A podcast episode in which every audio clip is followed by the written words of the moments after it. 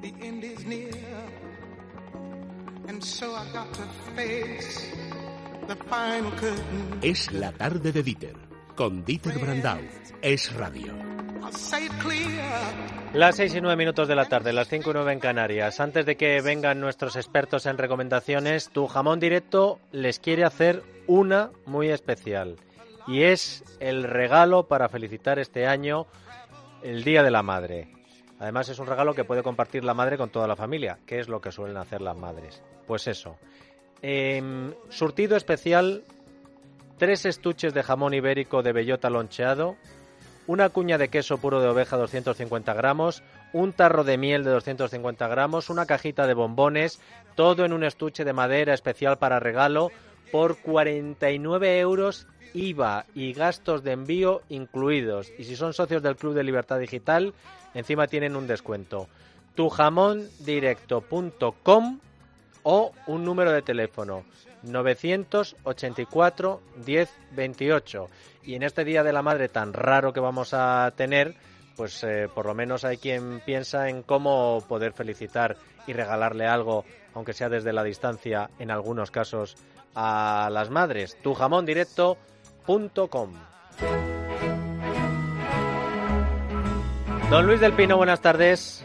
Buenas tardes, don Dieter Brandao, ¿qué tal está usted? Pues, en fin, Luis, eh, viendo lo que veo y escuchando lo que escucho, eh, asustado y espero que la gente eh, emplee el sentido común porque lo que, lo que estamos viendo es un despropósito de una magnitud tremenda.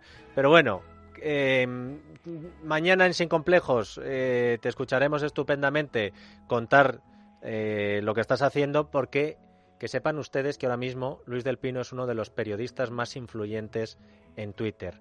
Eso que creían que la gente de izquierdas que solo lo pastoreaban ellos, pues por eso eh, algunos se meten con Luis del Pino, porque su influencia, sobre todo por el trabajo que ha hecho eh, alertando al personal de lo que pasaba con el COVID-19 y de lo que estaba haciendo este gobierno, se ha disparado en las redes sociales. Y yo tengo el lujo de, además de tenerle en la tertulia política y escucharle en Sin Complejos, de molestarle todos los viernes para que me haga una recomendación. En este caso, ¿qué es lo que nos vas a recomendar, Luis? Hombre, pues por ejemplo, le voy a hablar. ¿Sabía usted de que el inventor del paracaídas nació en España? Eh, Luis, y yo ya lo que eh, hago al contrario. Son la- al- escasas las cosas que no hayamos inventado o ganado nosotros, o conquistado o descubierto. O sea, Y que conste, que conste que no me refiero a don Julio Rodríguez, ese que va dejando Pablo Iglesias de paracaidista en todas las listas electorales y nunca resulta elegido y ya por fin le ha nombrado jefe de gabinete que para eso no hace falta que le voten. ese no, ese paracaidista no, no. ese no dices es el inventor del paracaídas. el del El parachute inventor- inicial. El inventor del paracaídas es una persona que nació en Ronda, en Málaga. Toma ya. Eh, nació en el año 810. Entonces, bueno, no podemos decir técnicamente que fuera que fuera español porque era, bueno, de la España musulmana. Abbas ibn Firnas, que es alguien que, mm, bueno, pues nadie, casi nadie en España conoce, salvo quizá eh, en Córdoba, donde hay un puente que lleva su nombre, pero vamos, un, cráter de la Luna lleva el nombre de este inventor, una especie de Leonardo da Vinci malagueño, porque, bueno, era alguien que practicó eh, todas las ramas del saber, eh, química, física, astronomía, poesía, astrología, y estuvo en la corte de Abderramán II, y lo que hizo eh, Abbas Ibn Firnas, pues fue en el año 852, pues lanzarse desde una torre de Córdoba con una enorme lona, eh, con la cual, pues, eh, bueno, eh, trataba de, haciendo de paracaídas, poder llegar al suelo sin dañarse. No le salió del todo bien, se Eso, lanzó. eso te iba a preguntar. no, se lanzó y sufrió algunas heridas leves, pero, pero vamos, el lanzamiento fue un éxito, o sea, que fue realmente la primera persona en la historia que construyó y utilizó un paracaídas y lo utilizó exitosamente. Luego, posteriormente, pues intentó hacer un aeroplano y bueno, pues sí, consiguió, en fin, planear un poquito, pero eso, aunque algunos le quieran presentar en el mundo árabe como el precursor de la aviación, hombre, me parece que eso ya es exagerar un poquito. De hecho, en ese intento de volar con su aeroplano, pues se partió las dos piernas. Eh, no llegó tampoco excesivamente lejos. Pero lo del paracaídas sí que fue un éxito. Así que podemos decir que nació en España el inventor del paracaídas. Y si nació en Ronda y murió en Córdoba, más español que este, y encima tiene un cráter de la Luna eh, con su nombre. Sí, señor. Y un, aeropuerto, y un aeropuerto de Irak. Sí, señor. Sí, señor. Pues oye, eh, las, la de cosas que descubrimos, que me parece todavía siempre, tengo, todavía tengo capacidad de sorpresa. Me parece increíble que de estas cosas nos las tenga que descubrir Luis del Pino. Bueno, pues ¿sabe, ¿sabe usted quién me lo ha descubierto a mí? ¿Quién? Pues me lo ha descubierto a mí mi hermano que llevaba tiempo sin actualizar su página web, la guía del turista friki, y eh, bueno, pues la actualizó hace un par de días y digo, anda, mira, qué historia tan curiosa, esto se lo tengo que contar a don Dieter Brandau. Hay, hay otro del Pino con, como usted lo va, lo, va, lo va a superar la humanidad. Un friki del pino no, ya era suficiente. Ya dos, no sé qué van a hacer los, eh, los, de, los de público. Madre mía. Eh, don Luis, eh, también que le admira mucho a usted y usted a él. Fray Josefo, escucha porque nos habla de algo que tú estás denunciando mucho, las fake news.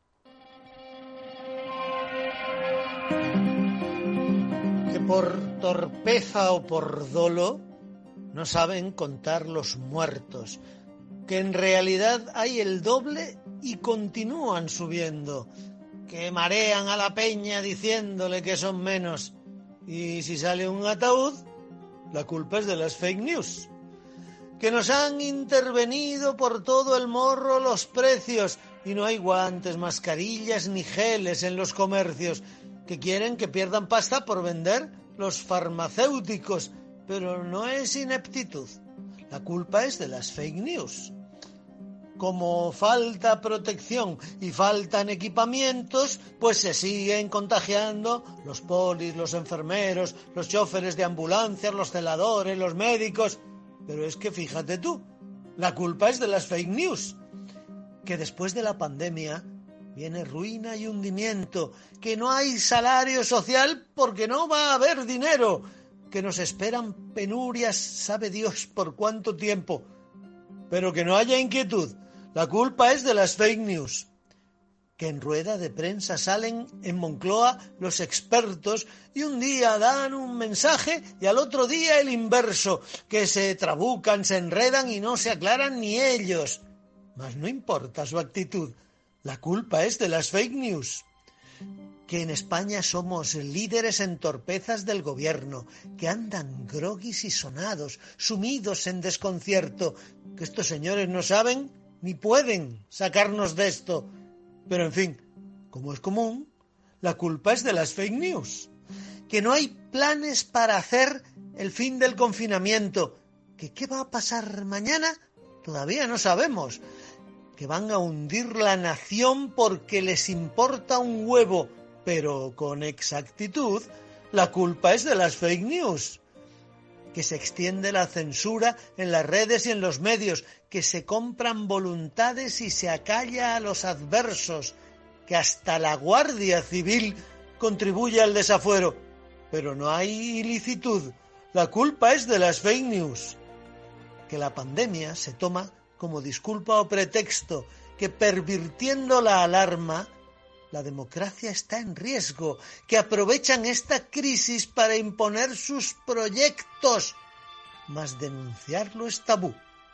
La culpa es de las fake news. No se puede resumir mejor lo que está pasando, ¿eh, Del Pino? Pues no, efectivamente. Lo que pasa es que yo creo que este gobierno, por mucho que se empeñe, ya ha traspasado todos los límites y más con lo que vamos sabiendo de los contratos de compra de material médico. En fin, pues por mucho que recurran a las fake news, mm, creo que la gente cada vez tiene más claro qué es lo que pasa, ¿no? Es, a mí es lo que me, realmente, a mí es lo que me preocupa, que son conscientes de eso y que la desescalada va a hacerse eh, tratando de eh, contrarrestar todas las negligencias, errores, chanchullos, escándalos, improvisaciones anteriores. Y que aquí, si pintó alguna vez, el comité científico ha dejado ya de pintar y que ya hemos visto que si Pablo Iglesias es el que decide cómo se desescalan los niños, apañados vamos. Don Luis, ¿algún mensaje para la audiencia de radio antes de que te escuchemos mañana sin falta en Sin Complejos? Sí, que, hombre, si consideran ustedes que estamos haciendo una labor pues mm, mínimamente meritoria y que merece la pena que sigamos, pues ayúdennos si pueden ustedes eh, permitírselo y si pueden hacerse socios del Club de Libertad Digital, pues aquí seguiremos eh, contracorriente como siempre hemos estado. Pues oye, club arroba libertaddigital.com, club arroba libertaddigital.com o 91 409 4002, más despacio, 91 409 4002. Te escucho mañana, Luis. Venga, un abrazo.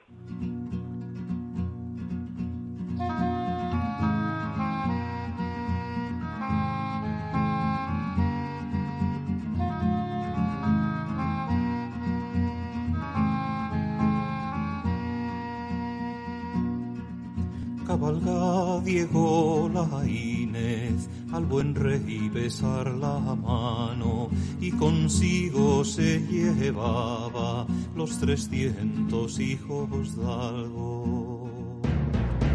Entre ellos iba Rodrigo, el soberbio castellano, todos caminan a mula, solo Rodrigo a caballo.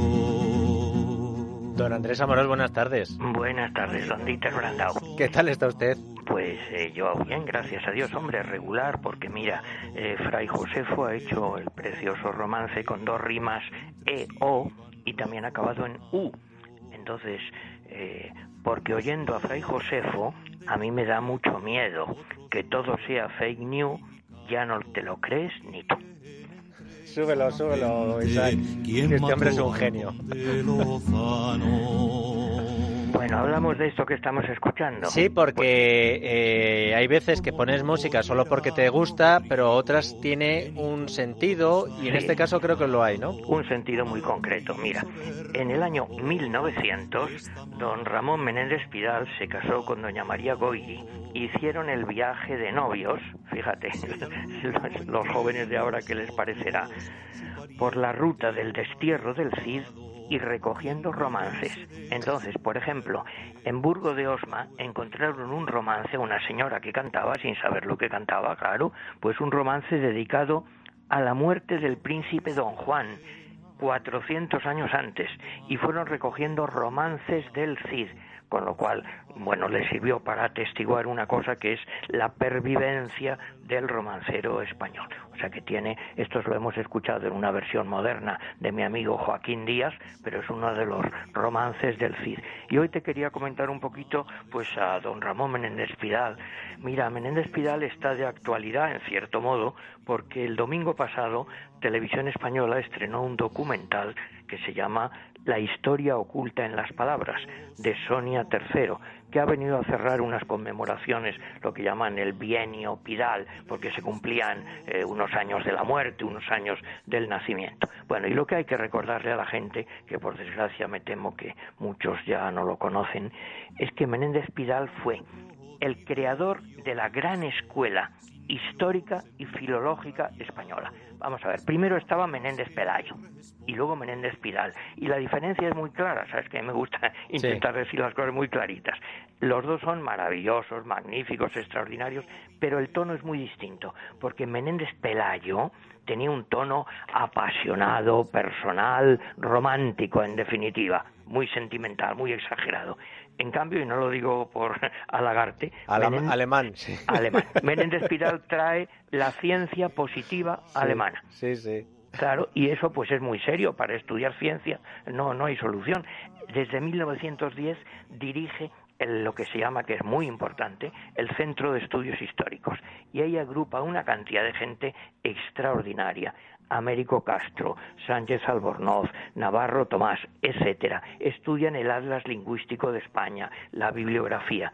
Luego, mm, Menéndez Pidal dirigió la academia, otra cosa anecdótica que también conviene recordar, en dos etapas, antes de la guerra del año 25 al 36. Luego estuvo en el exilio, y volvió a dirigirla del 47 al 68. Y lo que no dijeron, por ejemplo, en el documental de televisión, es que el que estaba entonces como director y que se portó como un caballero cediéndole el puesto, que si hubiera querido quedarse en el puesto, si se hubiera agarrado a la silla, hubiera creado muchos problemas, era un señor liberal, monárquico y católico llamado José María Pemán, que no puso ningún problema. Y eso es así, esa es la historia, claro. Bueno, aparte de eso, ¿qué es lo que estudió Menéndez Pidal? Grandes aportaciones. Pues mira, el poema del Cid, por supuesto, todo lo que significa literaria e históricamente. El romancero, por supuesto, los orígenes del español y una gran historia de España que publicó Espasa Calpe, la dirigió en 65 volúmenes. Él era liberal, era una cosa que hoy no está de moda, pero ¿qué le vamos a hacer? Era patriota español. Y luego tenía una ética del trabajo, pero absolutamente exagerada, diría yo, hasta que se murió trabajando sin parar y con una idea básica. La tradición innova es innovadora. La tradición no como refugiarse en el pasado, no, no, que la única manera de avanzar es conocer la tradición. Y mira, cosas curiosas, hasta el final de su vida, a los 92 años, asesoró la película El Cid, hay fotos con Charlton Heston, con Sofía Loren, ¿no? porque él no se 92 años tenía entonces. 92 años, y a los 95 visitó Israel, que todavía no estaba reconocida por España. O sea que fíjate, qué vitalidad. Bueno, y ahora después de esto, digamos, para el lector no especializado, porque una cosa, oye, los filólogos pues estudian o estudiamos el manual de gramática histórica. La gente normal, no especializada, pues puede leer mm, todas sus obras, están publicadas en Austral. Hay unos tomitos de Austral, concretamente cuatro, que los puede leer cualquiera y entender. El primero, Flor Nueva de Romances Viejos, una colección del romancero preciosa. El segundo, Idea Imperial de Carlos V, donde estudia cómo la idea que tiene Carlos V es la de un imperio cristiano frente al protestantismo. Y luego dos tomos, que son los que yo recomiendo siempre y están, por desgracia, olvidadísimos, Los españoles en la literatura y los españoles en la historia, que son prólogos que él publicó en, la, en los tomazos gordos de Espasa de la historia de España. Y en, los, en cada uno da los caracteres fundamentales.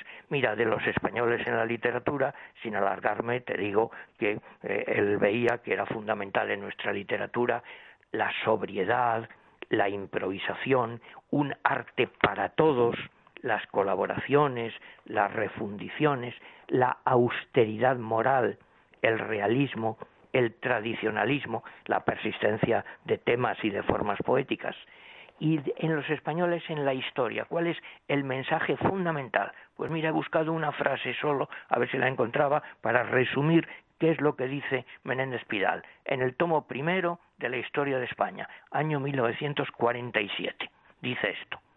No es una de las Españas enfrentadas la que habrá de prevalecer en un partido único poniendo epitafio a la otra. No será una España de la derecha o de la izquierda, sino la España total, anhelada por todos, la que no amputa atrozmente uno de sus brazos, la que aprovecha íntegramente sus capacidades. Y ahora, ¿por qué se le olvida, digamos? Bueno, pues porque se olvidan las cosas, lógicamente, de la ciencia, pero también porque algunos en el fondo le acusan de patriota español, fíjate qué acusación, y le acusan también de una cosa que hasta en el documental del otro día yo lo vi y bueno, no sé si reír o llorar. Le acusan de castellanocéntrico. En realidad él hablaba de cuando hablaba de Castilla se refería a tres Españas. Castilla la Vieja, Castilla la toledana y la extremeño andaluza y le acusaban claro es que se basa en el castellano pues para estudiar los, los orígenes del español. Oh. bueno en qué se van a, a basar en el ruso Sí, mira, también acabo con una anécdota, si quieres, Sí, una sí. anécdota que me pasó hace unos meses en una institución cultural española de mucho prestigio. Y que además no me lo invento, puedo decir, podría, no lo voy a decir, podría decir el nombre de la institución y de la persona. Me llamaron para, eh, fin, que les propusiera cosas y les dije, hombre, pues mira, dado que ahora, pues, en fin, las circunstancias en que estamos, pues a la gente le interesaría, en plan de divulgación, unas conferencias en Madrid, pues, sobre la idea de España que tuvieron los más eminentes historiadores. Bueno, la idea de España de Américo Castro, de Claudio Sánchez Albornoz, de Ramón Menéndez Pidal. Fíjate que digo ideas distintas, de gente diferente, científica, políticamente. Y entonces me contesta el señor, ¿qué dirían los catalanes? ¡Qué horror! Qué vergüenza. Y dije, adiós buenas, señores. Lo cual te demuestra que la cobardía física es mala, pero es lógica. Oye, todo el que tiene trasero tiene miedo, pero la cobardía intelectual es lo peor del mundo. Qué necesario sería ahora mismo gente como Menéndez Pidal. Claro, de estudiar en serio a España porque amaban a España. Bueno, creo que ha quedado clarito, ¿no? Diáfano, cristalino, maestro, como siempre. Un Un abrazo. abrazo. Un abrazo, Adiós. moros. Adiós. Paulina, where you going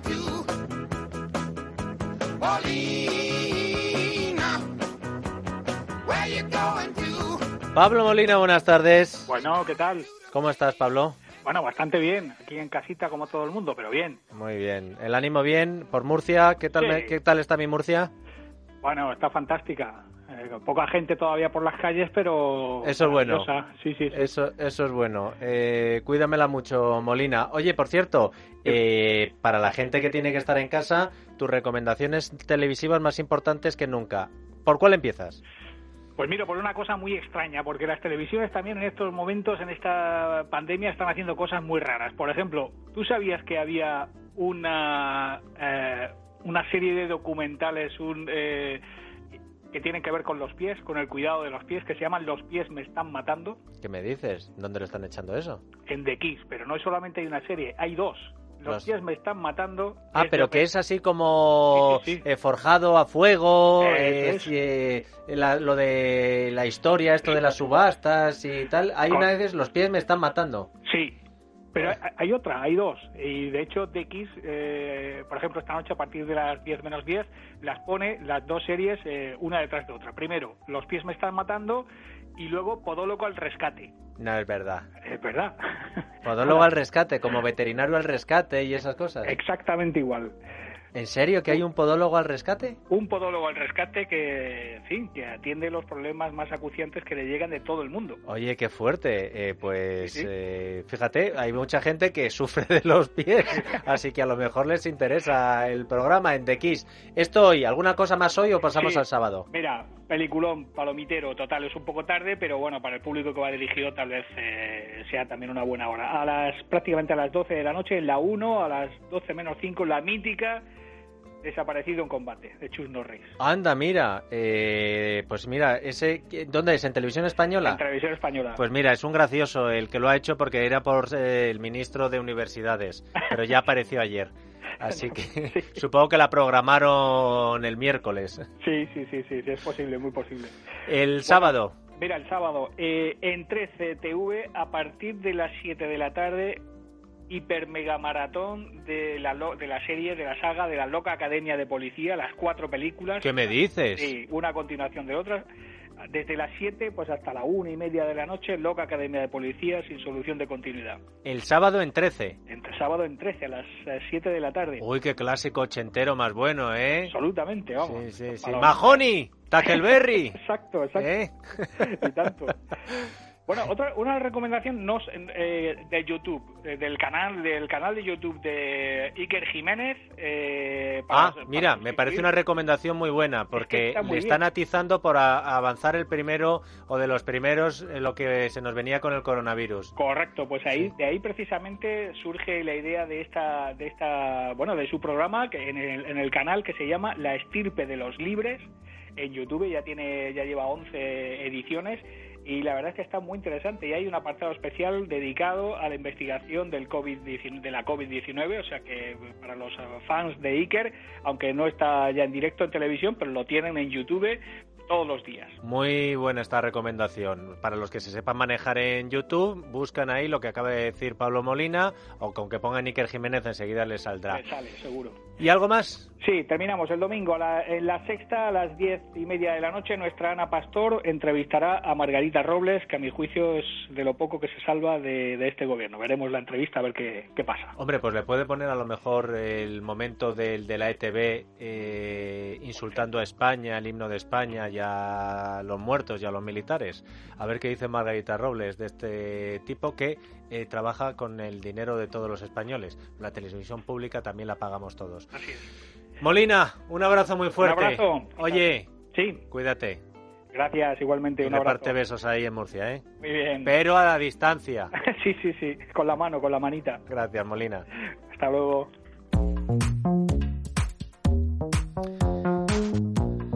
Y útiles eh, también, como siempre. Las recomendaciones de nuestro director de comunicación de Mundo Natural, Adrián González. Buenas tardes.